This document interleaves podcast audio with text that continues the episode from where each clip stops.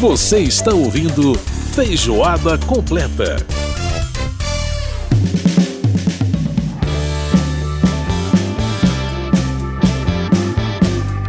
Estamos de volta com o nosso Feijoada Completa dessa semana, gente. Olha que a Gal Costa nunca teve barreira de estilo, né? Ela que já havia namorado com a música eletrônica no álbum Recanto de 2011, em 2015 voltou ao seu velho e bom rock nesse álbum chamado Estratosférica. Esse show, inclusive, eu assisti aqui em Brasília, showzaço, de se de passagem, né? Aliás, depois desse disco, ela ainda lançou mais um, né, onde ela é, é, com, continuando aí com essa linha de não ter barreira de estilo, gravou com a Marília Mendonça e, e, fez um namoro muito bacana aí com a Disco Music, né? É, na música Sublime, que a gente inclusive já até mostrou aqui no programa Feijoada Completa. Essa é a Gal Costa de sempre e essa é Gal Costa que vai ficar no coração da gente para sempre, né? Maravilhosa.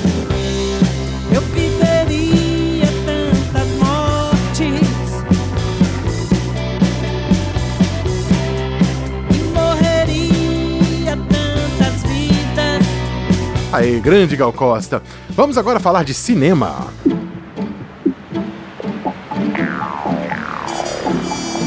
Olhares, o melhor do cinema, com Mariana Monteiro. Mariana Monteiro participando mais uma vez aqui do nosso Feijoada Completa no Olhares, um programa que fala de cinema.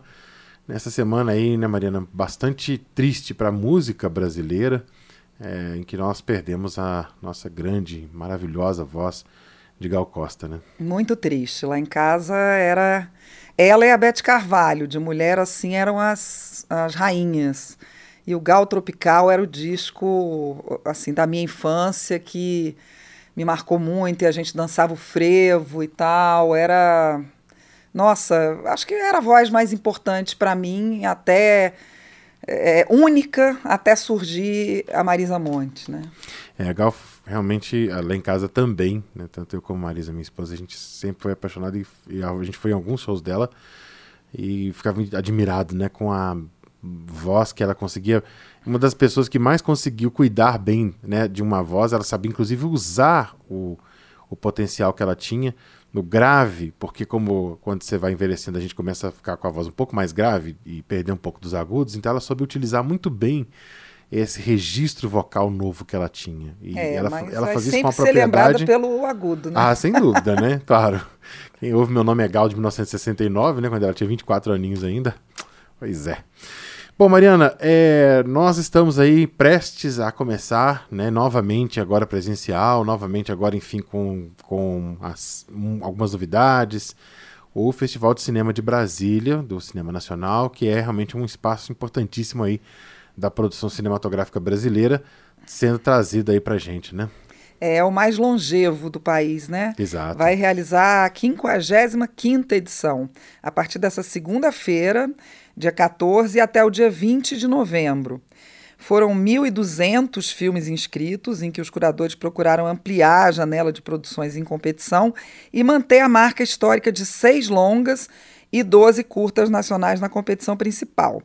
Nesse ano, ao contrário dos outros anos, o festival já começa os trabalhos com a Mostra Competitiva Nacional, né, na noite de abertura, essa sexta-feira, quer dizer, hoje, né, para quem está ouvindo hoje, e ontem para quem está é, ouvindo, tá ouvindo no né? sábado, né, a reprise. É.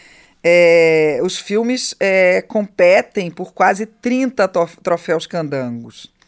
Entre os longas da, Mostra Competitiva Nacional foram selecionadas duas produções do Distrito Federal, um feito inédito na história do festival, uhum. que são Mato Seco em Chamas, do Adirley Queiroz e da Joana Pimenta, uma obra futurista que explora os impactos da presença da extrema-direita em ambientes de favela.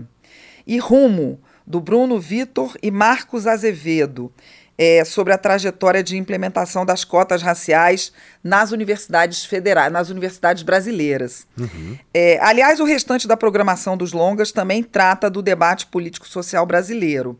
Né? Aliás, é um festival em que você tem um público muito politizado, as pessoas que vêm de outras cidades, né, do Rio, São Paulo e de Recife de, e de, do Brasil inteiro. As pessoas que eu digo, os produtores e os atores sempre estão, sempre ficam muito felizes com a recepção e com a forma como as pessoas é, respondem aos filmes de uma forma bastante politizada, né? Uhum. É, um dos filmes, por exemplo, é um documentário do Rio de Janeiro chamado Mandado. Ele investiga o sistema penal brasileiro. O outro é um paulista amazonense chamado A Invenção do Outro, que acompanha a expedição humanitária do indigenista Bruno Pereira na Amazônia em busca da etnia isolada do Coru, dos Corubos.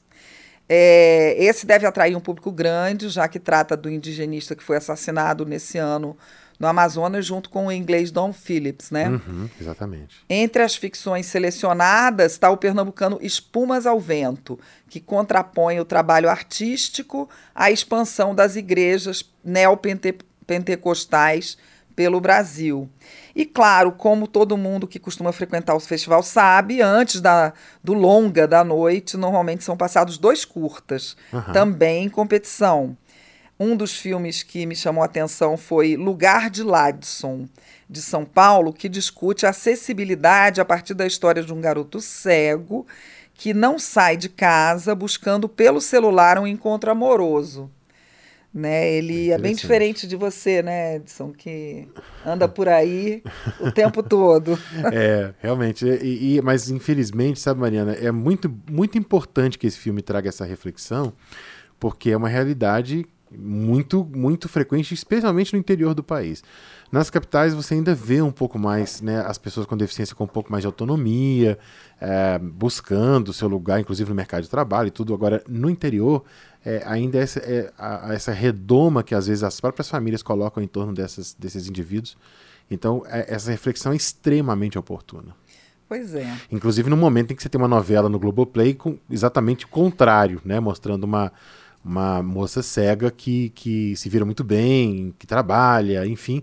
Né? E exatamente o, o filme faz fazendo essa oposição aí interessante para poder discutir e trazer a reflexão de que a coisa, infelizmente, ainda acontece dessa maneira. Né? Pois é. Então vamos continuar aqui vamos os lá. filmes. É, Calunga Maior, da Paraíba, se inspira na cultura banto africana para abordar relacionamentos afetivos e memórias da diáspora africana.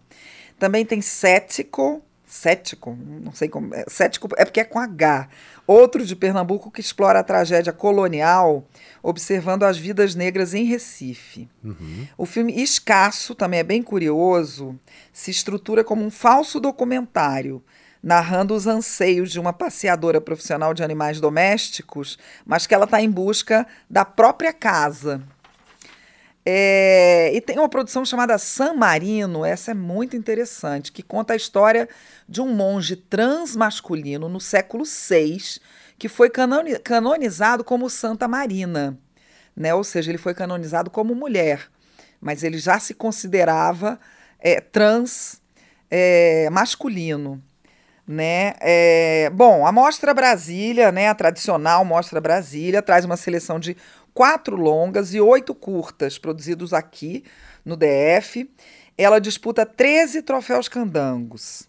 É, além de 240 mil reais em prêmios concedidos pela Câmara Legislativa do DF também. Entre os longas está O Pastor e o Guerrilheiro, que marca o retorno do cineasta brasiliense José Eduardo Belmonte ao festival em que ele foi revelado. Zé, eu diria, que porque foi meu colega de faculdade. Olha. E é um cineasta que saiu de Brasília e é um dos mais bem-sucedidos fora da capital, né? Uhum. A produção debate os conflitos históricos e o triste legado da ditadura militar brasileira. Também deve ser um dos poucos altos do festival. Um dos pontos altos, desculpa, gente. Um dos pontos altos do festival. Tem também o Capitão Astúcia, totalmente diferente. Uma aventura que une o neto e o avô para debater o envelhecimento. E um realizador de Sobradinho, o cineasta Pedro Lacerda, documenta os livreiros candangos Ivan Presença e o Chiquinho da UNB nos desafios impostos pelos novos modelos de negócio do mercado editorial. O filme se chama Profissão. E o longa Afeminadas é um documentário sobre o universo drag queen de Brasília.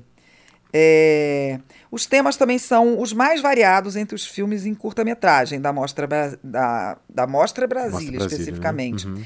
Plutão não é tão longe daqui. Por exemplo, é, cria a fictícia favela de Plutão, às margens da Ceilândia, onde se abrigam opositores de um governo autoritário. Né? Então é um filme fictício, enfim, que tem alguma ligação com o universo político. E Manual da Pós-Verdade, de Tiago Foreste, investiga o lugar da produção jornalística em meio às fake news. Nada mais é, também é, de hoje em dia, né? Uhum. E vamos falar um pouco das mostras paralelas e das sessões especiais, né? Que o Festival de Brasília sempre apresenta. Vai haver uma sessão especial do documentário Quando a Coisa Vira Outra, de Márcio de Andrade, em homenagem ao Vladimir de Carvalho, uhum. pioneiro do cinema brasiliense, que eu fico muito feliz em ter tido como meu professor, e do Zé também, do Zé Eduardo. É bom lembrar que o Vladimir foi professor do Zé Eduardo Belmonte é, na UNB. E vai ter também um tributo ao diretor Jorge, Jorge Bodansky, uma pequena mostra com produções dele, que é o, homenagem de, o homenageado dessa edição. Uhum. O Bodansky é paulista, mas começou a carreira dele na Universidade de Brasília. Realizou obras junto a Hector Babem, com Antunes Filho e outros. Seu Só filme mais famoso é Iracema, uma transamazônica, de 1974. Uhum. Você ia falando? Não, dizendo que é um, só nomes de peso que trabalharam com ele, né? Grandes, com grandes certeza. cineastas. Né? É. O festival também vai mostrar Distopia Utopia, de 2020, que eu tô doida para ver, porque esse é sobre a UNB. Uhum. É, e em caráter inédito, Amazônia, a nova Minamata, de 2022, ou seja, novinho em folha. Nessa edição tem uma novidade, é a mostra Festival dos Festivais, que vai apresentar três filmes com passagens bem-sucedidas por outras competições nacionais. Uhum.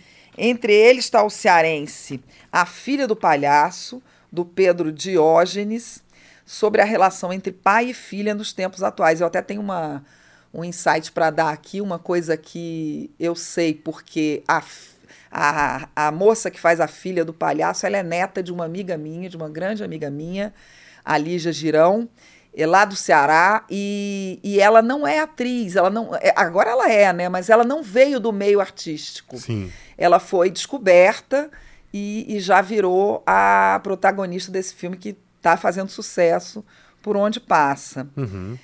Gente, então você encontra toda a programação do Festival de Brasília no site www.festcinemabrasilia, desculpa, festcinebrasilia.com.br. O Fest é com temudo. E é bom chegar cedo para comprar os ingressos, porque o interesse cresce a cada ano, ainda mais depois de dois anos de pandemia, né? Uhum. Então as filas são longas mesmo, é bom chegar antes para pegar a cadeira boa. É, mas sempre termina cabendo todo mundo. No Cine Brasília, que é generoso, é, né? Um cinema grandão. Grandão. Daqueles velhos cinemas que não tem mais. Isso.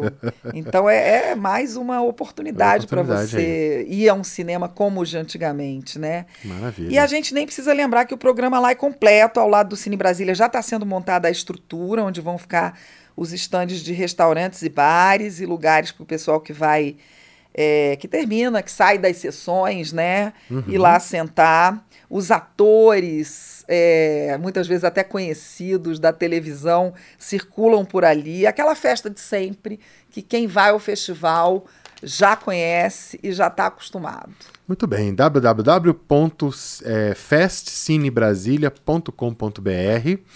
Esse, portanto, é o endereço para você saber toda a programação completinha da mostra competitiva, da de todas as mostras dentro do, do, do festival, dos longas, dos curtas, enfim, para você ter aí toda a programação que a Mariana está trazendo para a gente aqui no Olhares. Mariana, muitíssimo obrigado mais uma vez pela coluna de hoje e a gente se vê no próximo Olhares. Até a próxima. Muito bem, a gente ouviu a participação da Mariana Monteiro falando com a gente sobre o Festival de Cinema de Brasília. Você pode conferir, portanto, a partir da próxima segunda-feira. Bom, a Gal Costa, a gente sempre foi fã sumida do Roberto Carlos e do seu parceiro eterno, né, o tremendão Erasmo. E ela gravou várias canções dessa dupla é, só que uma muito pouco conhecida é a versão que ela fez pro Rockabilly, que é esse estilo, né? Eu Sou Terrível. Essa música o Roberto fez pro filme Roberto Carlos em Ritmo de Aventura em 1968 e é com ela que a gente encerra o Feijoada Completa de hoje. O Feijoada Completa que teve a produção da Lucélia Cristina, trabalhos técnicos do Milton Santos e teve a apresentação minha Edson Júnior. Saudade Gal Costa pra sempre. Um grande abraço, gente, e até semana que vem.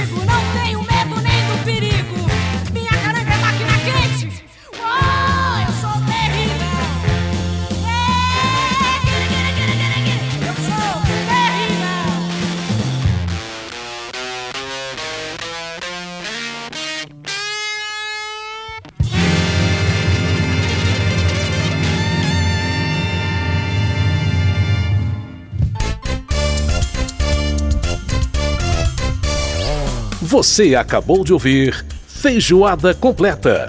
Música e informação com tempero especial para fechar os trabalhos da semana.